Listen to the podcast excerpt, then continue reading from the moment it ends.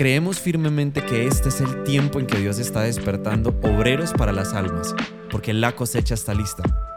Te damos la bienvenida a la guía devocional Corazones apasionados por Dios y por las almas.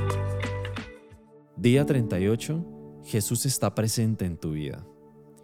Jesús caminando sobre las aguas en medio de una tormenta, mientras sus discípulos luchaban por mantenerse a flote en su barca, nos inspira a recordar que Él está presente en medio de nuestras tormentas listo para caminar junto a nosotros y ayudarnos, de manera que en todo momento podamos mostrar a los demás cuán grande es nuestro Dios. Lectura bíblica.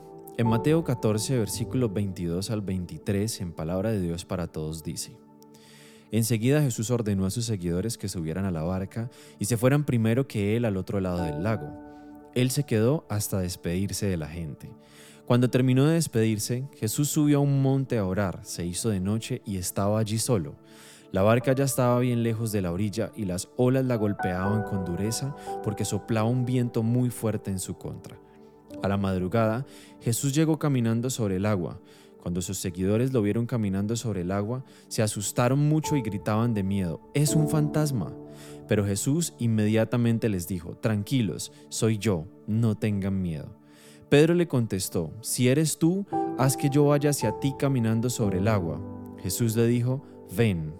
Pedro salió de la barca caminando sobre el agua y fue hacia donde estaba Jesús, pero vio que el viento era tan fuerte, tuvo miedo, se empezó a hundir y gritó, Señor, sálvame. Jesús de inmediato lo tomó de la mano y le dijo, Hombre de poca fe, ¿por qué dudaste? Y cuando ellos subieron a la barca, el viento se calmó. Los que estaban en la barca empezaron a adorarlo y le dijeron, tú sí eres verdaderamente el Hijo de Dios. Reflexionemos. Imagina el escenario de este pasaje.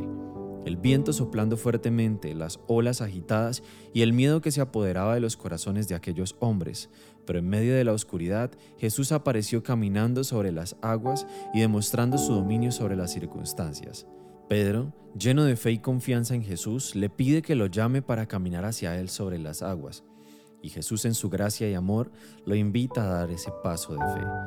Pedro se baja de la barca y por un momento camina sobre las aguas hacia Jesús, pero cuando siente el viento fuerte y ve las olas, comienza a dudar y empieza a hundirse.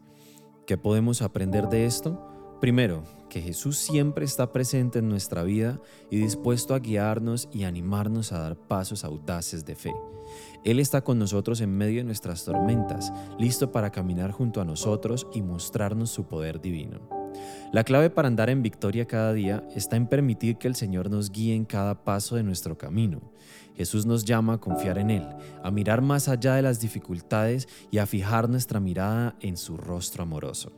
Cuando estamos andando en comunión con Jesús, oyendo su voz y siguiéndola, podemos caminar sobre las aguas de la vida, superar las tormentas y vencer nuestros miedos. Oremos.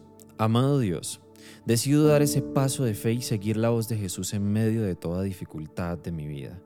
No me dejaré vencer por el miedo de las circunstancias adversas, sino que confío que Jesús está en mi lado, extendiendo su mano para levantarme cuando estoy débil. Gracias porque con tu gran amor me fortaleces y me das paz sobrenatural con lo cual soy testimonio a mis cercanos acerca de tu amor y verdad. Tú eres fiel. Amén.